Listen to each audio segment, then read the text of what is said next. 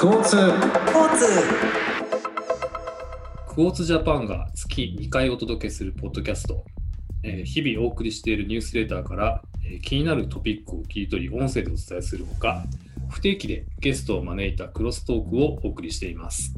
えー今回は記念すべき第10回、えーアムステルダムでレーベルを経営しながらバンド幾何学模様のドラムボーカルとして活動されている郷黒沢さんをお招きして、えーお送りしております。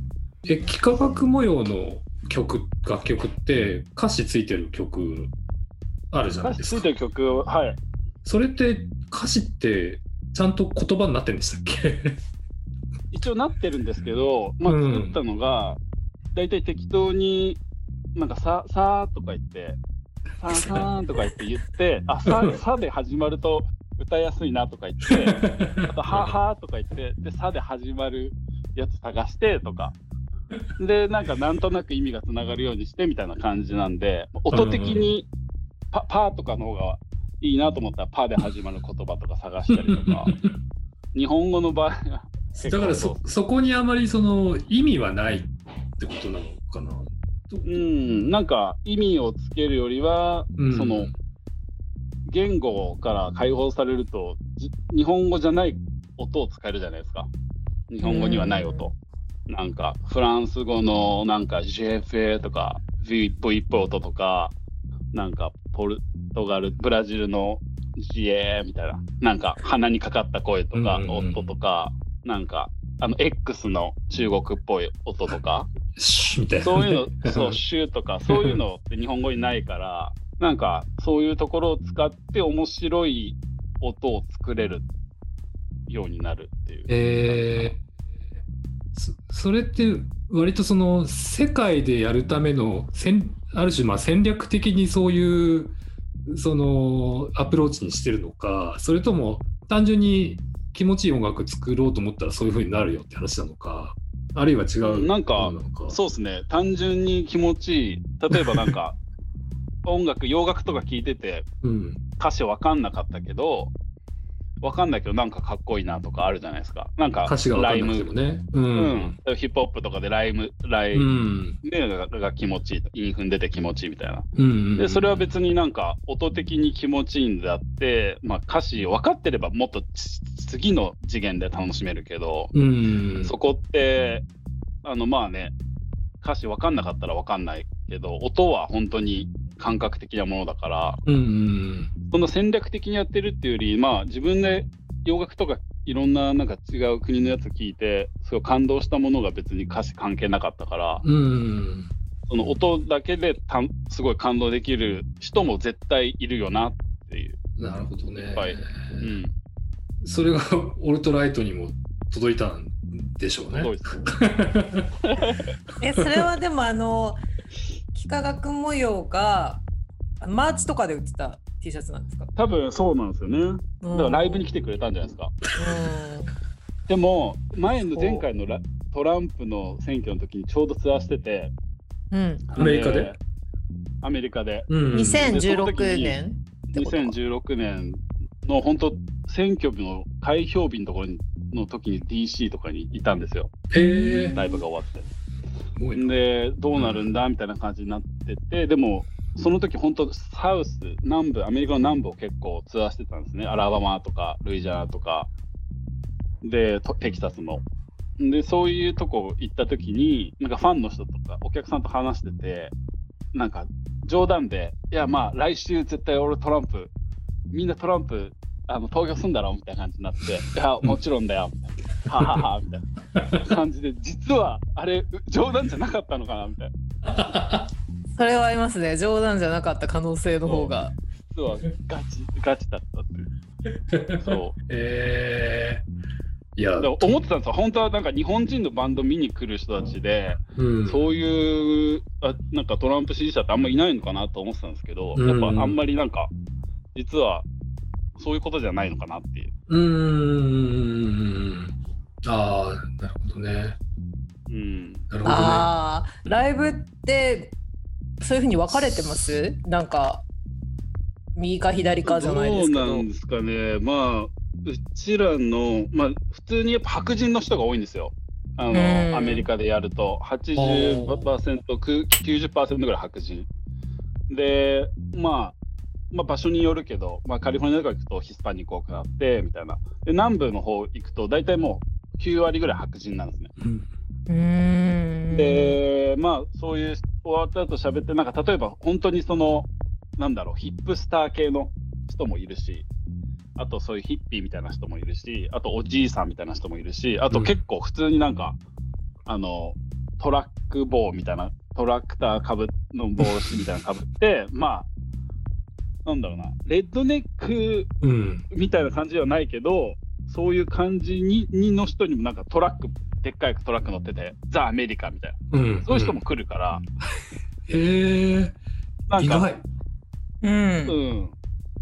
わかんないです。で、そういう人になんか話すと、いや、まあ、ローカルのラジオで流れてたから、聞いて、あの、ライブ来たよ、みたいな。感じの人とか。うん、いやそうだよな。だからば何もね共和党支持者がカントリーしか聞かないかっていうとそうじゃないっていう話かもしれなそう、いし。そうじゃないだろうし、あと、うちらが、まあ、ね。うん。アメリカ人じゃないっていうのも多分あるんだと思いますね。ああそこにあうん。うん。まあ、外国人、海外のバンドだから、そこをちょっとニュートラル。うん。そこまでなんかどっちかに入っなんかアソシエイトされてないっていう部分もあるかもしれないですね、もしかしたら。なるほどねじゃあもし幾何学模様がアメリカ人で例えば白人だったら違った結果になっていたかもしれないっていうことですね。違った結果になってたと思いますよ、絶対。なんかねオレゴン州出身のとかになってたら絶対お前ブルーだろって話になりそうなそうそう主義が入っちゃうのかもしれないですねアメリカ人だとうね。ん。うんでもまあ日本人でも本当は入るはずなんですけどね。そうだよね。そのねうん音楽とその政治って絶対なんか、うんまあ離さ離れられないからうんなんか大衆のものじゃないですか。うんでどういうことを歌ってようがそのそこから作られたものっていうのは絶対政治の状況に影響されたものがうん生まれてるわけだから、うん。うん。ねうちらがロックをで聞いて育ったっていうのもそういうアメリカの影響があってそういう政治関係があっての、ね、そういうものをかっこいいって思って、思わされてきた世代に生まれていうそういうのがあったからそういうふうになったわけだし。うん。うん。うん。うん。うん。うん。サイサイケデリックっていう音楽のちょっとこう持つ特殊なポイントもあるのかもしれない。どうなんそうですね。なんか、うん。やっぱり精神精神に響いてくるから、なんか音楽見え音楽聴いてるのに情景が思い浮かぶ音楽だったりとか、うん。なんかあこういう草原にいる感じかなとかあ今ちょっとなんか深海の中にいる気持ちみたいなとか、うん。その音で人をトリップさせるみたいなのが結構サイケデリック音楽うのん。良さなんで、面白さなんで、そういう意味ではなんかそんなジャンル、これ別にロックじゃないといけないとか、こういうフォーマットじゃなきゃいけないっていうのがなくて、うん。音楽聴いてそういうところになんかトリップさせるような、ってなると、ね。やっぱりそういう、ね、いや、これ、うん。この情報は誰が握ってて、誰が発信してるとかっていうところよりも、うん。もうちょっとなんかうん。人間的な、そうですよね。原始的なところにうん深いというか、なんかねチチルな音楽だし別になんかアジテートするような音楽でもないしね。うん、なるほどね。面白いな。うん、なんかちょっとじゃあ、真面目な、真面目なというか、あのーこの状況での、こう、音楽活動、その、本当だったら3月に、あのー日本にまた戻ってきてライブやるって話があったじゃないですか。はいえっと、うん富山、富山だでしたっけ、そう、富山、はい。あれ、なくなったんでしたっけ？結局。いや、まだわかまだんない。まだわかんない。うん、1月の中旬時点ではまだ見て。そうですね、まだあのもしあるかもしれないし、完全になくなったらなくなったで、まあ、しょうがないんですけど、うん今のところは不明で、うん。えっと、ヨーロッパのブッキングに関しても、明日、本当ブその、えーブッキングの人と話して、うん。なんか、情報をゲットするみたいな。で、アメリカのブッキングの人は、もう、うん今年は多分ないって言ってたから、やっぱえー今年はもうないんだ。まあそうあるですよねとあると。しても、なんかリージョナルみたいな。例えば、ニューヨーク5章とか、うんなんかそこの場所でバーってやって帰るみたいな。そのいろんな週またいでとかで、今までバンでやっていくっていうのは、まあ2022までないんじゃないみたいなえー、言ってたんで、まあ、ツアーは厳しいですよね。いやうん。そういう時のミュージシャンは何をするんですか？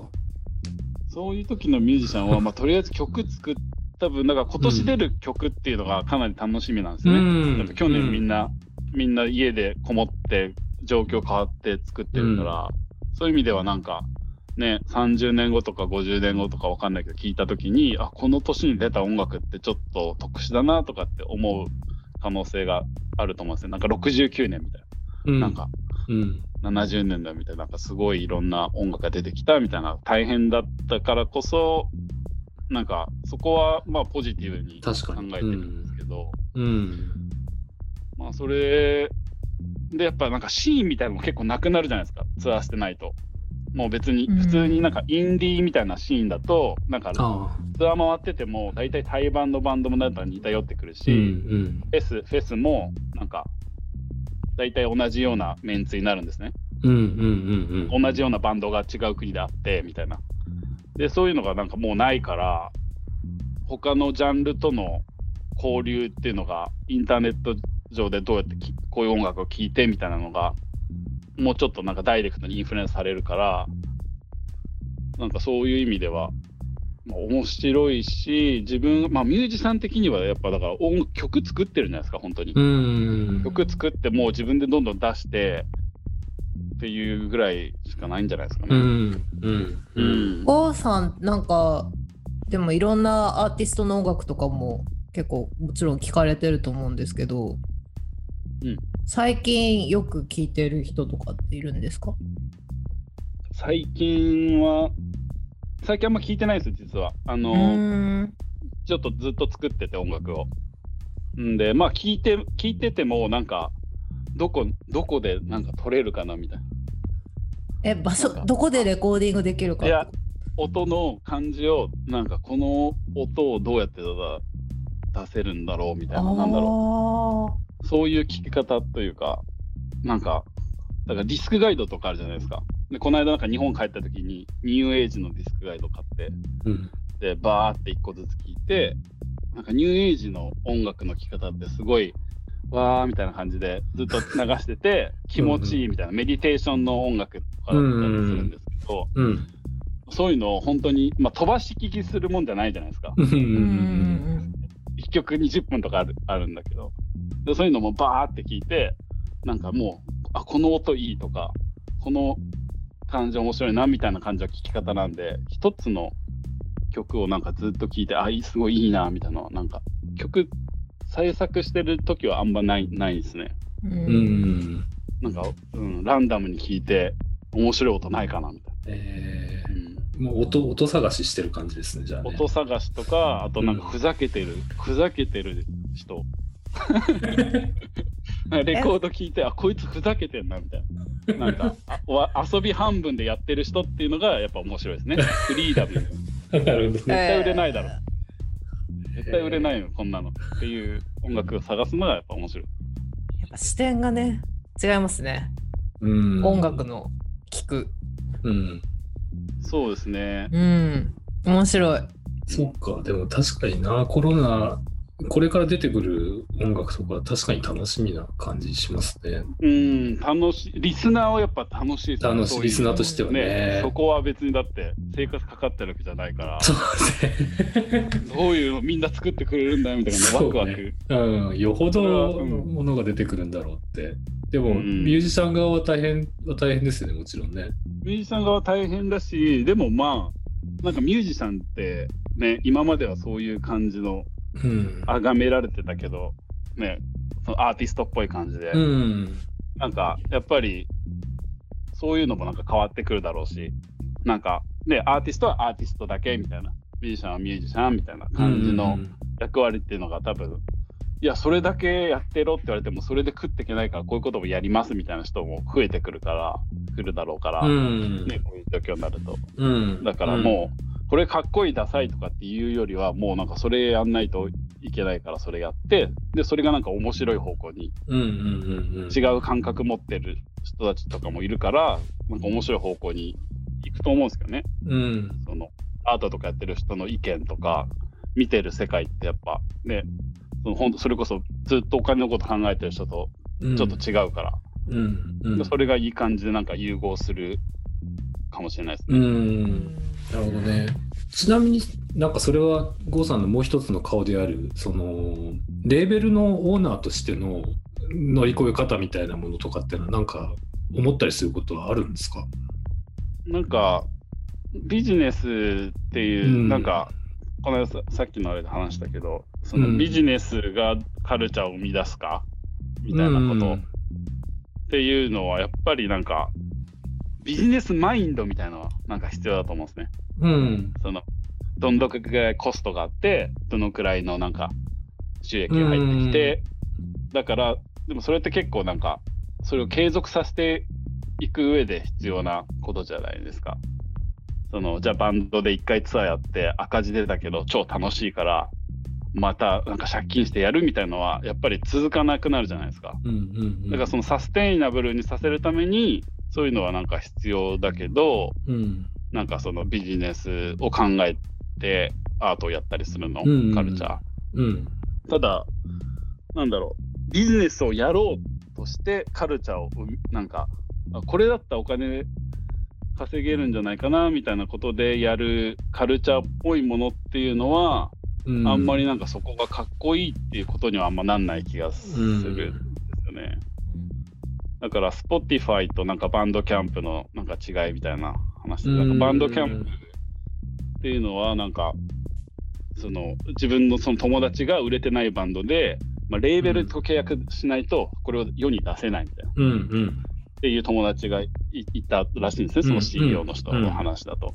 で、それをじゃあなんかなんとかして助けてあげたいっていうところで始まってるから、初めに、あ、これやったらなんか何億円ぐらい稼げるかなとか、なん。たくさんの人がっていうところよりも、なんか初めの感情があるじゃないですか。うん。うん。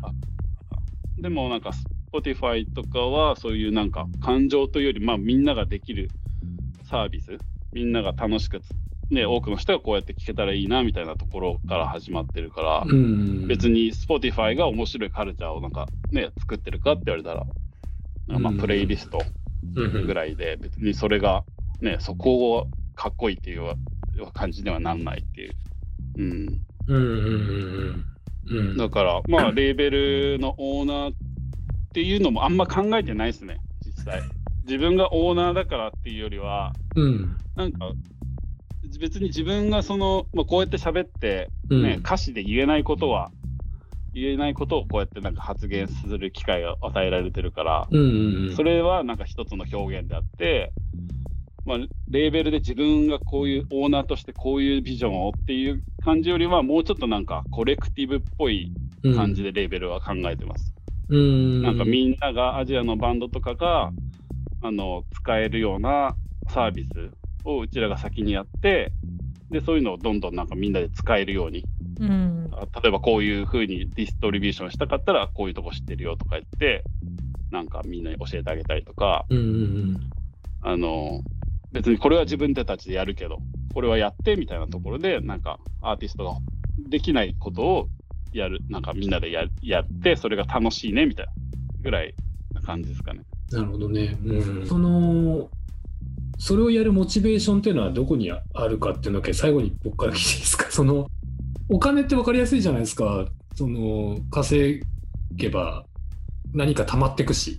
あの目に見えて増えてくし、えっとあミュージシャンとしての郷さんが音楽を作るっていうのはすごく分かりますもちろん分からないんだけどその作りたいものがあって表現したいものがあったりとかするわけでミュージシャンをやりますって話は分かるんですけどそれであえてレーベルをやる意味っていうのはそなんか人とうん。つながれるっていうか、うん。なんか人とつながれるきっかけになるからっていう感じですかね例えばアジアの、ね、ミュージシャンとかだったらこういうことやってるよとか、あとやっぱうん DIY とかっていうところも、なんかね、言ってるけど、別にそんなにバンドがレーベルをやってることっていうのは、まあ DIY って言われるけど、別にインデペンデントレーベルって別に DIY じゃないじゃないですか。うん。うん。別にディストリビューション使ってるし、ね、アメリカとかヨーロッパにそうやって流通使ってたりとかってして、で結局売るのも別にレコード屋さんに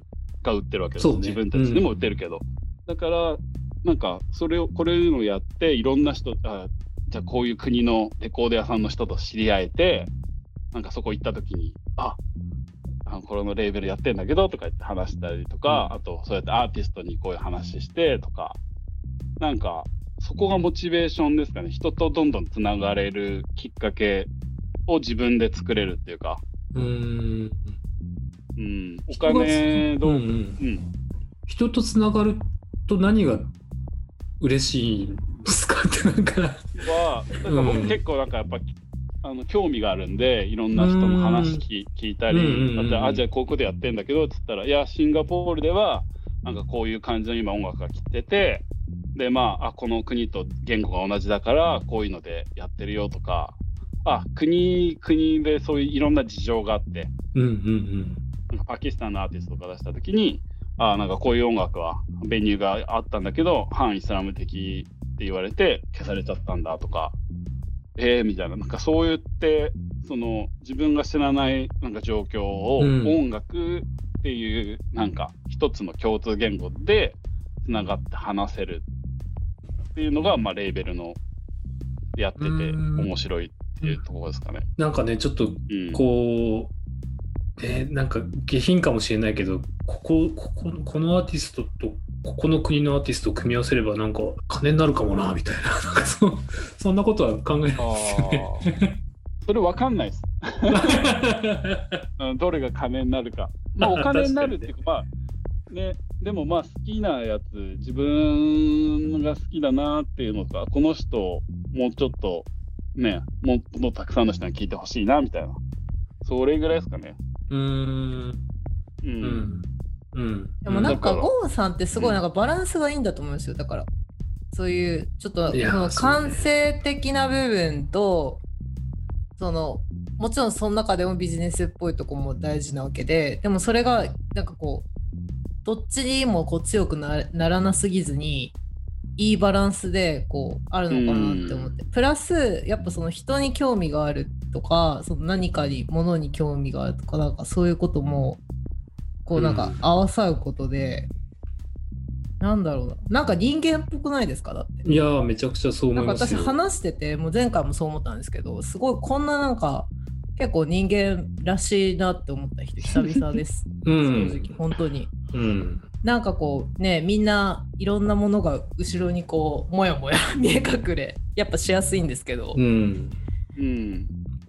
ねなんか大体この人と話してると得になるのか損なのかとか考えてたりとか あるいは役割を決めるじゃないですか。話す時に僕が聞き役あなたは話し役とかっていう頭でその1月の上旬に郷さんに会った時に本来だったら聞聞く役で僕らはいたはずなのに聞かれるっていうねまさかの。うん。あのだからそれ全然そういうところとはあの違うところで接してくださってるんだなと思って、うん。さんが言ったのもそやっういうことぱメディアのね、人たちもディグが好きじゃないですか。うん。さっきの福津さんの話もそうだけど、やっぱみんな知られてない情報を自分でディグして、あのみんなにシェアして、それでちょっとね、あその人たち、あこれ良かったよみたいうん。な、あこれすごいなんか知らなかったことが一つね、知るようになったわっていうのが、うんうんうん。あ嬉しいじゃないですか。うんうんうんでその人とそれに対しそれについて、あこの間のあれ記事見たけど、これちょっと行き過ぎじゃないとか、うんうんこれちょっとこの感じやりすぎじゃないとか、なんかそうやって話すのが面白い。うんうんうんからそうですよね。うん。だからなんかやっぱ一方的じゃないことが私は本当にあの前回から話してて非常にこう、勉強にもななりました。こう改めて自分が気づかされることが多かったですね。聞かれて。ううん。やっぱ聞かれるって大事だなって思いましただから。あの、ねやっぱこういう仕事してるとどうしてもその一方的に聞くっていうことが非常に多いんですけど。やっぱりこうある程度自分も聞かれてこうだからでもそうそうじゃないとでもやっぱ対話になってないんだなっていう、う。うん。ん。うん。そうあね。のいわゆるコンバセーションですけどだからそれになってない成り立たないなって思ったんですよね。うん。うん確かにね。うんんなんでなんですか？なんでなんですかって聞くだけで、僕はこう思うんですけど、なんでですかってちゃんと言った方がいいなとか、ね。あそうそうそうそうですだから なんか基聞く側もとだけどね別。になんか誰ねなんか聞く側もやっぱりそのもちろんあの受け手としてまあその聞かれてっていうのはあるんですけどやっぱりあなんか相手にもこう興味を示すじゃないですけど。うんうんうん。相手の意見もこうきちんと聞くっていうことで一つまたそのさらにコミュニケーションがねもう本当に初歩的な話なんですけどね。でもなんかそれを結構うんできてないのが場面が多いかなっていうのは思いますね最近。うん。ね。やっぱり。聞かなくていいみたいになってますもんねもなってうんるなんか聞ことなんか聞聞いたら逆になんかこう面倒くさいんじゃないかとかう。うん。ん大きな問題になっちゃうんじゃないかとか多分ねめんどくさいの面白いですよねやっぱり。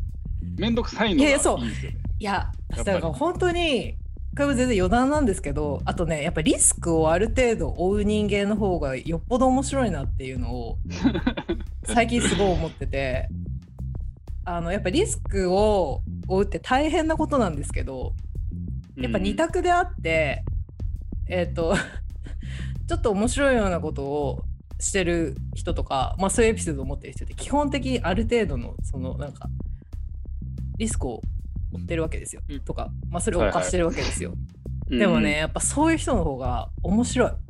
面白いし、なんかこう人間っぽくていいなっていう結構うん。ことを思って。うん。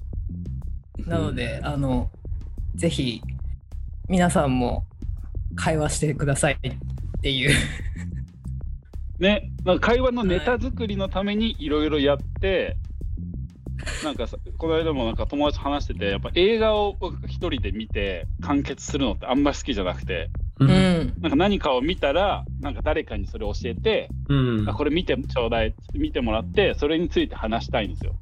やっぱ一人でなんかあいいなってあんまなんかそこになんなんだろう没頭して自分で消化するっていうよりはもうちょっとなんか人でこうどう思ったとか聞いてあ自分はこう思ったって自分の意見言ってそれでなんか自分のなんか考えをもうちょっと固めていくみたいなうん感じだから、そういうシェアできるのがやっぱいいですよね。うん。なんか音楽でも映画でも本でもなんか政治のことでもこうやって話してシェアしてあのややっぱシェアですよねコレクティブ、イコールシェアみたいなものじゃないですか。みんなの情報とか。ね福さんがやってることも自分たちの持ってる情報ソースをみんなにシェアするみたいな、うん。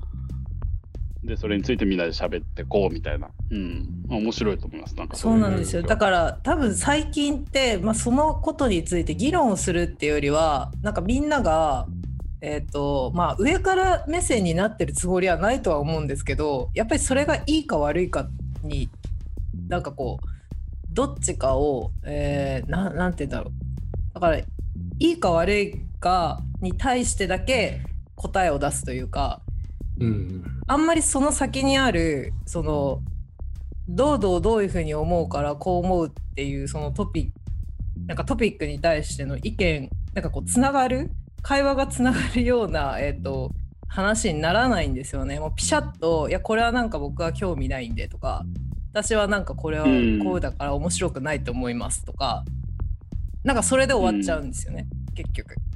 それはなんか私は避けたいなっていう風なのを結構。なんかまあでもツイッターとかまあとにかくソーシャルメディアになるとまた今度喧嘩みたいになっちゃってでそれもそれで違うと思うし、そうじゃなくてもっとなんかこう健全にあの会話ができるというか議論ができる場っていうか、もっとこう近いところでも増えてったらいいなっていうふうには思いますよね。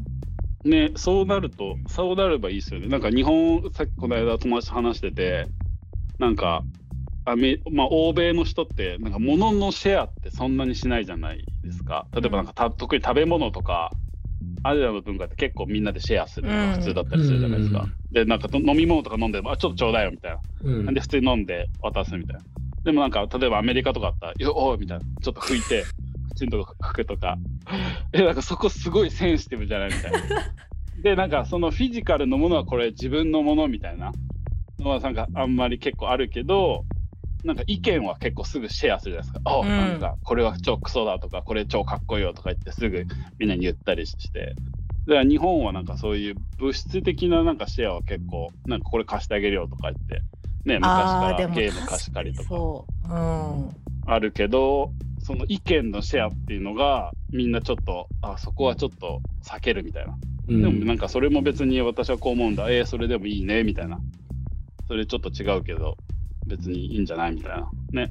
どっちでもいいんじゃないみたいな感じがなんか最終的に明日何するかみたいうん、そう。でも多分意見が食い違った瞬間にやっぱりその同調文化というか同調することが良しとやっぱされてるのでそう違った瞬間になんかこう喧嘩になっちゃうとかあこの人とはもうこう一緒に入れないんじゃないかって思っちゃうとか全然そんなことないのに、うんね。なんかそこで結局そうそれで多分ブレーキがかかっちゃってるんじゃないかなと思って。な、うん、だからやっぱクオーツ今度からもっと違う意見の人とか、ね、もっと全然真逆のビジネス大嫌いみたいな人とか、うん。そういうサブスクとかありえない人みたいな人とかどんどんやっていったらなんかそれこそねそういう感じなんじゃないですか。いやだからややっぱりそのねそのさコメントとかやっぱりあのポッドキャストもそうですけどやっぱコメント欄とか見てても